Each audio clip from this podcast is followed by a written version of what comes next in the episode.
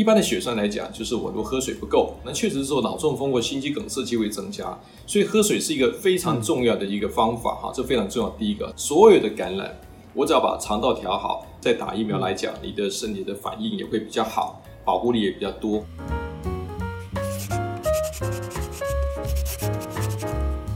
二零二一年第二季将近结束的时候，COVID-19 的疫情再度爆发。那么这一次呢，也让大家更专注在健康还有营养的议题上面。今天呢，来到我们下班经济学这位专家，本身是家庭医学。呃鼻喉头颈还有睡眠的三大专科医师，那更重要的，他本人是基因营养功能的医学专家。那呃，我们就非常开心的能够邀请到刘伯仁医师。医师你好，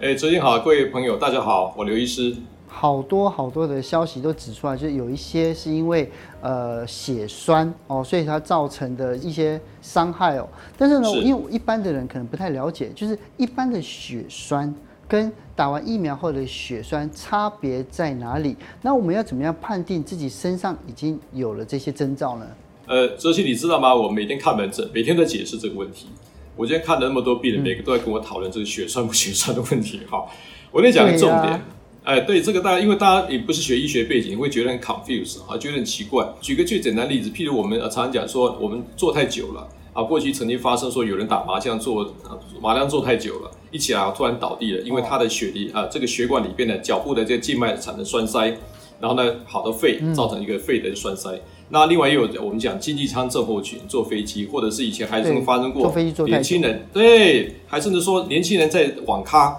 打了电动玩具打了十个小时不起来，一起来人就倒了。好，那就是血块。这种血块来讲，不管是这种的啊栓塞，或者是我们讲说也是脑部的栓塞，啊或者心肌梗塞里面的栓塞，它这种的栓塞来讲，它并不会造成血小板低下。就以这些人看起来，他的血小板都是正常的。我们血小板的数字是十五万到四十万，所以你这种病人来讲，测起来血小板都是正常的。好。那现在有一个特别的，就是说，我们讲这个疫苗打 AZ，譬如大家担心的血栓问题，当然它的统计上是大概算起来是每一百万大概就是十到十二个哈，这个这个数字哈，尤其在年轻女生会比较多一些些，所以大家开始会担心了。那这什么意思？就你打了这种呃 AZ 这种呃这个叫载体的哈，腺病毒载体的话，它会可能会诱导出一些类似自体免疫的反应，所以它可能会造成会产生一些抗血小板的因子。去促使你身体的血小板可能在一个地方堆积起来，堆积起来之后呢，它会造成什么东西？那地方会大量的一个血块塞着地方，然后全身的嗯呃这个血小板是下降的。好，下来之后呢，可能你不是十五万，可能十四万掉到十万，甚至八万，甚至更低啊一万。那而且这些的血栓它比较，尤其在我们之前谈到的，在呃脑部哈脑部的静脉的地方。啊，当然这个都有可能，所以它基本上它是属于一种这个疫苗导致诱导自体免疫反应产生的低血小板的所谓的血栓，跟我们一般讲的一般什么中风、心脏病哈那种的血栓又不太一样，所以呃很多人会说啊，我有这个血栓体质，我是不是就不能打 AZ？我说这是不太一样的问题啊，基本上，哎呀，所以它的基准不太一样。我们现在包括连脑中风协会他们的一些呃这个心脏科学会都认为说，你即使过去曾经有这些呃血栓的体质，打这种疫苗也是 OK 的。怎么样才能知道就是说，呃，出现了哪一些症状，就表示说，哎，我已经有这种血小板低下症这样子就出现了。比如说我们在头部啊，如果产生血管，你会有时候头痛、视力不佳或者恶心啊等等的问题。好，那当然更严重的意识丧失。嗯哦、好。如果在胸腔或腹腔的这些所谓的静脉会产生的话，基本上你就会好，譬如说你会胸闷，这个心悸，然后我肚子会痛，譬如供应肠子的血管血液不好，所以你肠子会痛，所以你的内脏会痛，肚子会痛。那如果这个血它产生在脚的话，因为你脚部的回流会变不好，所以你的脚部里边呢，它的这个会水肿。好，那但如果假设怀疑有这种的话，嗯、那赶快去看医生。那既然是所谓低血小板的产生血栓，所以你可能会发现，哎，奇怪，我怎么身上有 O 青，会有些淤点、淤青，好，那很多小红点，啊，那就不是说我们脱皮那样子。嗯、所以当你会注射疫苗完之后，假设从四天到二十八天，好，尤其在 AZ 注射完之后，你发现我跟你讲，过敏原头痛啦、胸痛啦、腹痛啦，或者是脚部的水肿啊、脚部的疼痛又合并哈。皮下组织会有一些淤点的话，就要可能要想到是不是所谓的低血小板的血栓。这个时候再到医院去，我们再做进一步检查，去鉴别诊断。但是有没有什么方法可以预防，或者是可以远离这些血栓的形成呢？呃，哲契其实哈，我们谈到刚刚谈到这个问题，这是算有点自体免疫的问题。那各位呃，很多人还不懂什么叫自体免疫哈。比如我举几几个的例子，像红斑性狼疮、类风湿性关节炎、嗯、什么干燥症，就是你产生一些自体的抗体攻击到自己身体，这叫自体免疫哈。所以你很难去预估说我会不会有自体免疫，虽然它的比例非常低啦。那我们刚呃按照英国的 data，他们统计下来都大家都看过很多这个数字了哈。比如说每一百万呃注射可能有十几个会产生这种非常少数的一个血栓，所以你很难去说啊，我怎么可能去啊？可能有或没有。这个当然就是说，假设你是年轻的女性，有刚刚这些呃症状要特别小心。那也不是说男生一定不会哈，特别注意一下。那当然我们就是几个关键说。你在呃注射完之后一定要多喝水。一般的血栓，好就不讲这个啊，这个疫苗导致的。一般的血栓来讲，就是我如果喝水不够，我比如早上起床啦，嗯、那可能血液比较浓稠啦，可能确实是说脑中风或心肌梗塞机会增加。所以喝水是一个非常重要的一个方法哈，这非常重要。第一个就是尽量我们打疫苗两千，甚至也喝到三千 CC 哈，但是也不要说好我喝到什么五千水中毒，那也太夸张了好。大概是这样的。但记得不是喝含糖饮料，我特别也不能喝酒，哈，那不太酒精反而脱水力呢更不好。好，打疫苗产生的血栓可能跟免疫系统自体免疫有关系，所以尽量要减少叫 trigger 叫诱发因子。所以这种诱发因子来讲，是导致身体发炎的。所以多喝水当然是也不错，你利尿会排的毒素。那再来就是多吃一些呃膳食纤维，像蔬果，因为呃一般来讲，蔬菜水果里面很多的花青素，有些维生素，它的身体里边啊、呃，它会这个抑制发炎。当抑制发炎来讲的话，对我们的这个血栓哈，这自体免疫的发炎可能会抑制掉，所以很重要。那当然来讲，我鼓励大家，如果假设可以摄取好的油脂，好的油脂食物来源，譬如说我们讲说一些中小型的鱼，不管是鲑鱼、青鱼、秋刀鱼这种叫中小型的鱼，它里面含的呃所谓欧米伽三脂肪酸，它对于我们可能潜在的一个血栓哈，会有抑制的风险，还有抑制发炎。但是，当你假设了，如果你是产生所谓的低血小板的血栓，这个当然这样就来不及了，就一定要用其他方法治疗。只是说，在一个生活饮食上，我给大家就是有这建议哈。简单讲，这个发炎的这些饮食要避免哈。当然，还有像油炸的食物要多注意了。癌症打疫苗前需要抽血检查吗？如果你是一般规律追踪，你也没什么在化学治疗或没有放疗等等的朋友来讲，只是口服一些药物。啊，基本上你不用特别去验血，好，那呃，基本是如果说我们在做啊医生的一个事前评估没问题，就可以打疫苗哈。那我们有时候在做化疗来讲，会看它的这个嗜中性白血球啊，如果是像一千五以上，当然是比较没问题。如果假设是一千到一千五，好，或者一千到五百，好，或者五百以下，嗯，我们有不同的级数哈。基本上来讲，如果是你是到那个适中性白血球小于五百的话，哈。我们建议尽量就是不要去打疫苗。那还有一个重点就是说，如果你是白血的总量，那基本上三千以上都 OK。好，不过呢，各位这个就是说，呃，简单讲个结论，就是说，其实在呃化疗的病人来讲，要打疫苗是可以。好，那白血球是一个重要参考值。那当然，我们在现在有一个啊，大概很多的医生的共识是认为，在你在做化疗前一个礼拜，好，到做化疗那一天都可以打疫苗。好。那打完这个化疗后面一周到两周，那时候免疫力会比较差，就暂时不打疫苗。嗯、所以大概掌握这个原则来讲哈，基本上我们都会还是建议说他去打，因为总是得癌症之后啊，你的免疫力会差，万一不小心得到啊这个新冠病毒，而且最麻烦是因为这些化疗病人每天要去医院。医院有很多的病人住院，万一感染到就比较麻烦。另外一个大族群，我觉得这问题也非常重要，也就是肥胖的哦，因为肥胖的就是染疫，就是好像染疫好像特别容易重症。然后因为身边有很多尤尤其是那种女性的朋友讲说，哎，BMI 超过三十，那这样子算是肥胖吗？对，那它会呃，它会容易引发什么样子的并发症呢？如果染疫的话，肥胖的朋友在身体里边，它的发炎是容易增加的。这发炎的时候，你你说，哎，有发炎吗？其实我们常常测哈，比较肥胖的朋友，他的身体里面发炎的指标，有些什么 CRP 或一些发炎指标是比较高。那这个发炎的是从哪来的？是从我们，比如我们肥胖的细胞，它会释放一些反啊，这个叫 cytokine 发炎激素。那这个发炎来讲，身体里面会导致一些啊一些不太好的反应，就是你免疫力会比较弱。当你有身体有这潜在发炎的时候，我又感染到病毒，比如感染到新冠病毒来讲。我的免疫细胞是来不及去帮你打仗的，因为我身体里面那么多发炎，我都每天处理发炎的事情，我都好累了。好，好像这边哎这个着火了，哎，我这边还有一火还没扑灭，就他的免疫系统去忙。所以我们常讲说，好，如果其实你是比较肥胖的人，我说你要减重，好，不是为了说光是好看而已，而是为了一个有非常健康的身体，好。我甚至还有跟你讲，最近我还有一个 case 很好玩，他就是，呃，他虽然有点胖胖的，可是他身体非常健康，因为他遵从健康的饮食生活形态，譬如他吃的不吃精致的食物，他尽量有运动，而且他呃这个吃很好的油，他蔬菜水果，哈，控制非常好。其实我们测他身体发炎指标是 OK 的，所以。简单讲，我们如果是身体肥胖的朋友来讲，要看看自己有没有发炎体质。那如果当然有很多人呃生活形态很好，你睡得好，压力也不大，你都吃健康食物比较不会。我我们在统计学上看起来，就是比较发炎的人、肥胖的人，他确实对于新冠病毒感染机会，甚至说感染新冠病毒导致重症机会高一些些。所以我们鼓励大家，就是如果身体有肥胖的朋友，还要多注意。好，这段时间一定要多喝水，要用好的油，多吃蔬菜，然后水果不能太多，因为水果太甜也会导致发胖。然后呢，压力要舒压，这几个重点都非常重要。年轻人打疫苗副作用比较强，这是真的吗？如果是这样子的话，啊、那我们应该注意什么呢？呃，刚刚讲的 AZ 说什么？这个呃，血小板低下的血栓症，可是在，在呃某端来讲，又呃认为年轻男生有很多怕心肌发炎。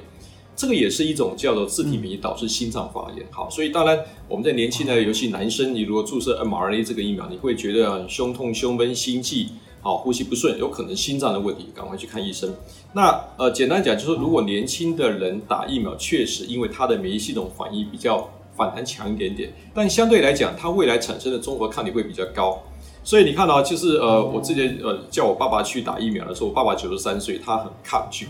我说爸，你年纪这么大，还是要打开打就打这样子嘛。他后来去打，他回到家都没什么不舒服，隔天就有点拉肚子两两次，我叫他吃点益生菌就好了。我妈八十岁打完也没什么特别不舒服。好，反正我们我自己诊所的呃护理师或年轻的这些营养师去打，他的发烧很严重。好，所以确实年轻人反应会比较强一些些。重点啊，第一个就是真的不要熬夜。我们在免疫系统要形成的过程当中，也要要很好的体力。好。如果你又呃回到打完疫苗回到家，一样玩 game 或看电脑哦追剧玩到两三点，你身体的免疫力一定下滑的。过去研究发现，就是说长期熬夜的人，他的免疫系统是曾经呃白酒会低大概低百分之十到十五以上。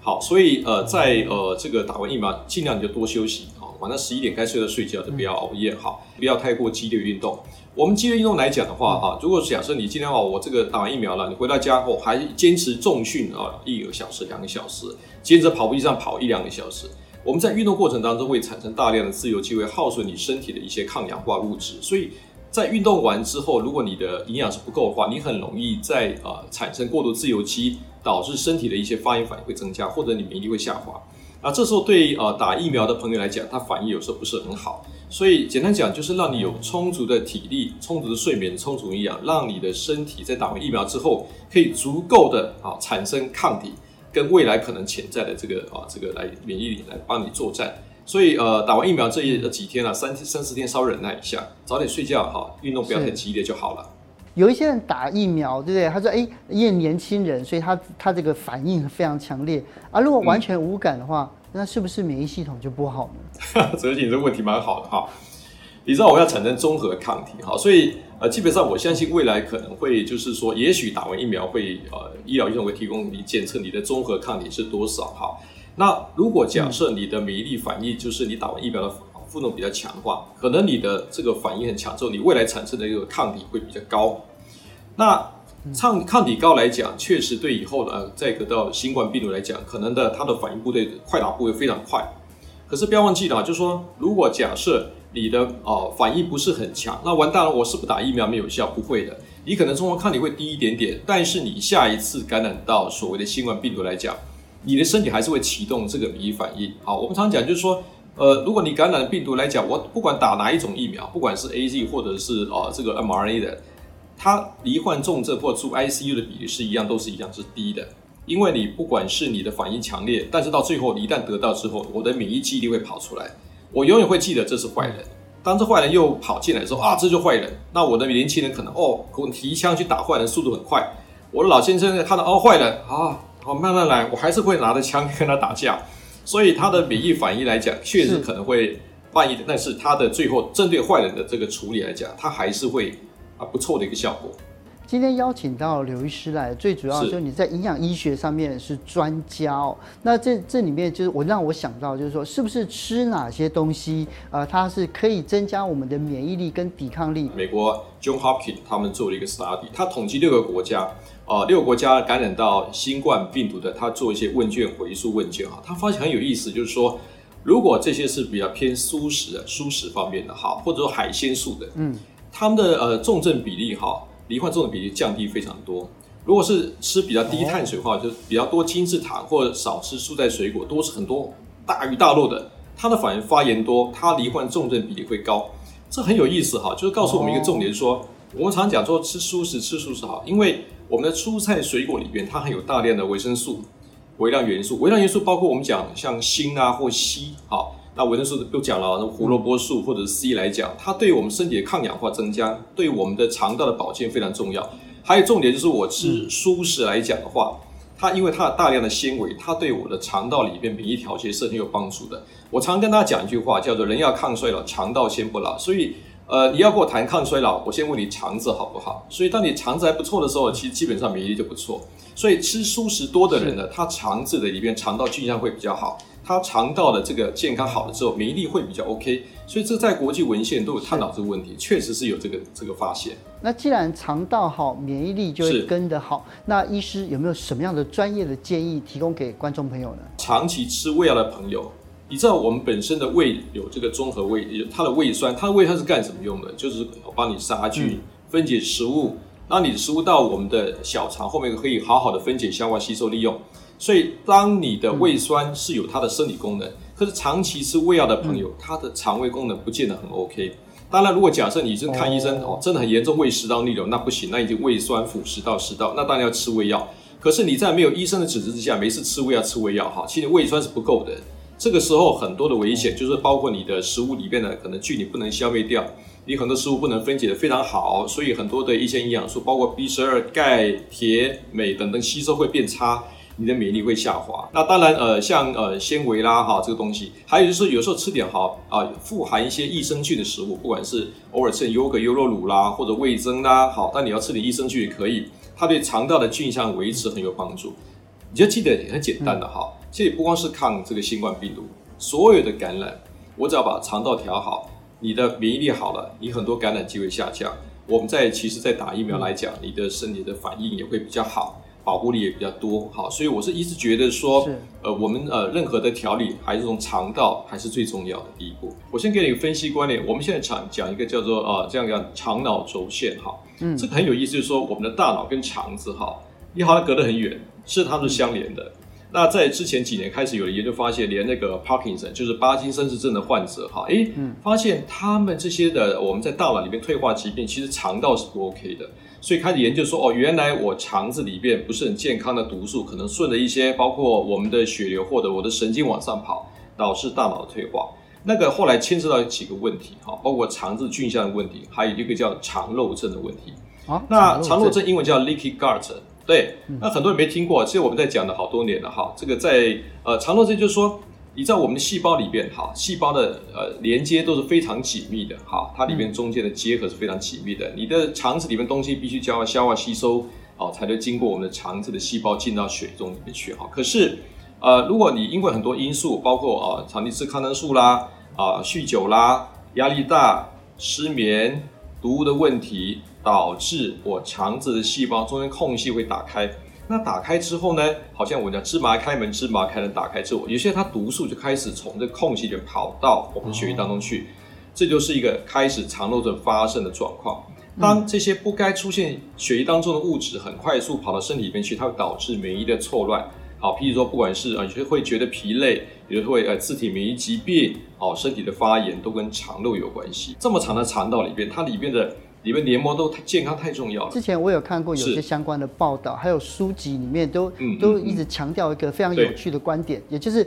肠道不健康可能会影响，甚至有忧郁症。所以心心情好会影响到，例如说我们就是自体免疫或者是健康的情形吗？是对哦，影响非常大。你知道我们大概压力大的时候哈，我们身体嗯，我们肾上腺就是肾脏上面有一个线叫肾上腺。那它会分泌一种叫做呃皮质醇的东西，它会协助你抗压。好，就 fight or flight，大家都知道的东西哈。当你压力来，我要去对抗我，或者需要逃跑。但是我长期压力大的时候呢，我的皮质醇是往上冲久的时候呢，你的免疫力是下去的。所以压力太大的朋友要小心。比如说我我那天才呃有一个 case 很有意思啊，其实他这个啊、呃、现在陪他来哦、呃，那看门诊就在坐在我面前哈，那现在就一直握着太太的手。原来他们因为结婚比较晚，后来但因为因为不孕的关系。那太太因为接受这个不孕症中心哈，包括这个啊啊排卵针啊哈，一直在想要做这个人工受孕，大概来回八次吧，大概都失败。失败之后呢，来到哦我面前跟我讲一句话，因为他后来太太就是说，因为全身水肿，而且他乳房又有什么纤维囊肿增加，然后他觉得很疲惫，头发就掉，就很多白头发，指甲都长不好。他坐我面前，你就讲讲会掉泪，他先生手就握着他了，他就跟我讲说，刘医师。我大概也不要想去再生了，我觉得我压力很大哈，我够了。我觉得为了这个生的小孩太辛苦了哈，我是希望能够从事健康的生活哈。所以我也知道你在不太用药物，用一些营养的介入。我说对，你就把握当下，现在身体健康很重要啊。凡事想好的正念，然后呢，我也帮他检测，觉得他缺什么东西，帮他调理好。我说啊，你有这个观念是对的，那我觉得你现在很支持你嘛。他他都放开了，不管了。结果呢啊，就是没有压力就调身体。也就这样很莫名其妙，她过去拼了半天拼不到，结果四个月之后就从赖传到诊所说她怀孕了，怀孕成功了。然后我说哦，真的啊？我说你有去呃在没有啊？我反而没有压力之后哈，营养调一调我就受孕成功。然后后来这个 case 我们也很开心，后来也顺利生个小宝宝，生个男婴哈。所以我常跟他讲说，呃，保持一个正念，好，这个非常非常重要。那今天非常感谢医师您的这个专业的建议，谢谢你。好，谢谢谢谢大家，谢谢，拜拜。